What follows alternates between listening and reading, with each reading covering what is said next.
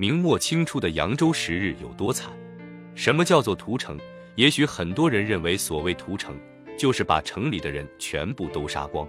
如果是要杀光所有人，那也就罢了，反正左右也都是个死，不过就是一刀的事情。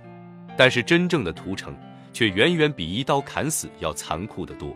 在古代的时候，人口在当时是非常宝贵的资源，所以对于已经放弃抵抗的居民，但凡有一丝的可能，统治者都是不愿意进行屠城的。而之所以会产生屠城这样的命令，更大的原因是为了要激励前方作战的士卒，将屠城作为一种奖赏赐予他们，而且还可以起到震慑其他的城池的作用。但是对于士卒而言，他们其实也是并不愿意屠城的。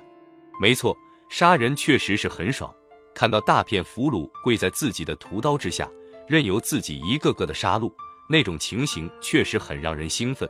但这人杀多了也就没什么太大的意思了，杀人并不能带来什么实质的好处，一毛钱都得不到，杀完了还会弄得自己一身污血，脏兮兮的，回去还要浪费时间来洗衣服，所以杀几个人新奇一下也就可以了。大多数兵卒其实是并无杀人成瘾的嗜好，但是古代的兵卒几乎全部都是由穷人组成的，他们虽然不会对杀人有着特殊的癖好。但是对钱财却有着巨大的需求，无上限的那种需求。毕竟自古以来，没有人会嫌自己的钱多，穷困的兵卒当然更不用说了。所以扬州屠城需要屠十日。如果真只是为了屠干净扬州所有人，在封锁城门之后四处放火，没几百米点一处火，一两天的时间，城中所有人都会被烧死，就算没死，也会失去藏身之处，杀人效率极高。但是这么做的话，对于清兵来说并没有任何的好处。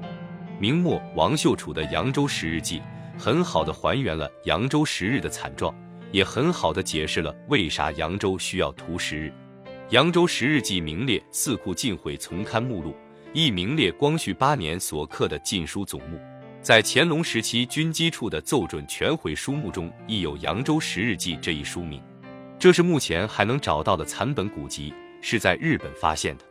一六四五年四月二十五日，扬州沦陷，多铎纵兵屠城，下令十日封刀，史称扬州十日。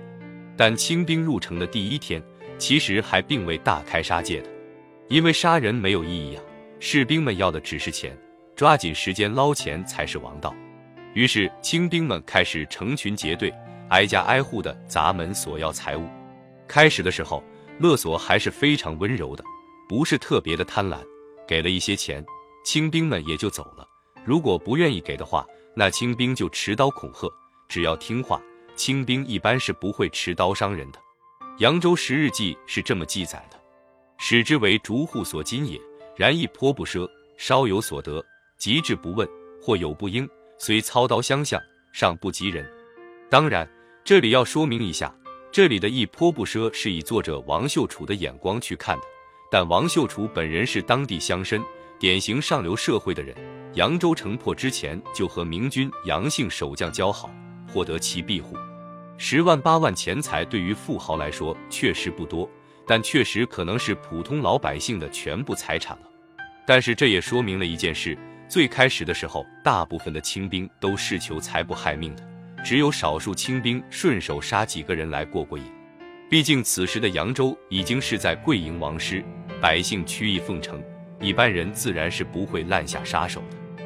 忽叩门升级，则邻人相约共迎王师，设案焚香，是不敢抗。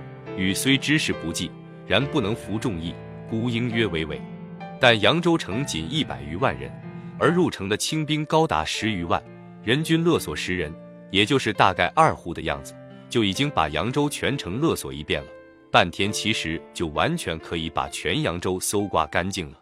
所以，从第二天开始，勒索行为迅速升级，清兵开始大开杀戒。此时的清兵已经看得很清楚了：僧多肉少。扬州虽然大，但清兵实在是太多了。慢慢薅羊毛的话，自己最后可能汤都喝不到，还不如直接把羊宰了吃肉。你不抢，别人抢；你不杀，别人杀。于是，很快所有的清兵都疯狂了起来。我不管你昨天是给哪个清兵交钱的，今天必须给我足够的钱，给的钱如果让我满意，那你就可以保得一命；不满意，我就直接一刀砍下来。直接以杀人来威胁，可以用最快的速度、最大程度的拿到居民隐藏起来的全部财物。你之前的金银珠宝是埋在土里也好，藏在墙里也罢，我懒得找，你自己挖出来给我。不给，那就去死吧。如果杀绝这一户全家所有人都还是没人能给出更多的钱，那就证明这一户确实没钱了，杀人可能杀错了，但也无所谓，既然你都没钱了。那还留着干嘛？杀了也就杀了。人人都争先恐后的搜刮钱财，生怕被别人抢先了，这就导致清兵的胃口突然变大，而居民手中的钱财迅速变少。金银珠宝自然是全部拿走，连富人的衣服好看的也要拿走，幼儿脖子上的银锁也要带走，可谓是刮地三尺。于富衣市至两瓮中，倒至阶下，进发以供其取。凡金珠之类，莫不取；而衣服则豪者取焉。既毕，视而向下有银锁，将刀割去。去时故余曰：“无不杀耳，自有人杀耳也。”很快就有人被搜刮一空，再也拿不出钱了。然后全家都被下一波清兵给杀得干干净净。慢慢的，被杀的人越来越多，还能交出钱的人越来越少。很多人都没了钱，就把自己藏得严严实实。但扬州城就那么大，能葬人的地方也就那么点，绝大多数人都找不到安全的藏身之地。更何况还有不少扬州的本地人主动请缨给清兵当向导，去搜寻藏匿在城中各处之人，只祈求自己能够活一命。动手杀人的清兵越来越多，还能侥幸活下去的扬州人越来越少了。榨不出钱财之后，清兵们就把男人和样貌普通的女人给屠杀一空。而把那些有姿色的女人给搜集起来，毕竟在那个年代，把这些女子运到后方也是能换到一些财物的。但这些漂亮女子的遭遇，却并不是现代的普通人可以想象的，绝不只是被奸污就能免于伤害的，万般逢迎也就只是能活一命而已。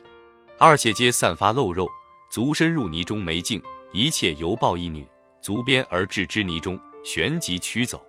诸妇女场所细井。累累如灌珠，一步一绝，遍身泥土，满地皆婴儿，或趁马蹄，或及人足，肝脑涂地，气生营也。行过一沟一池，堆尸筑基，手足相枕，血入水壁者，化为五色，唐为之平。就这样，扬州城内的所有百姓被一轮轮的收割，被彻彻底底的榨干了。终于等到割无可割了，人也死的差不多了，差不多也就到了十日之期了。扬州城内的百万居民，事后被清点出了八十余万尸首，十万清兵人均杀了八人。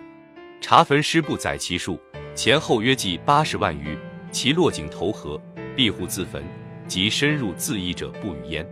连杀十天，共杀八人，平均每天杀零点八人，杀人效率看起来确实不太高，但这更恐怖，因为这八十万人是在极端的恐慌和绝望下。被人一点点慢慢给杀死的，清兵给了每一个人生机，让每一个人都看到了活下去的希望。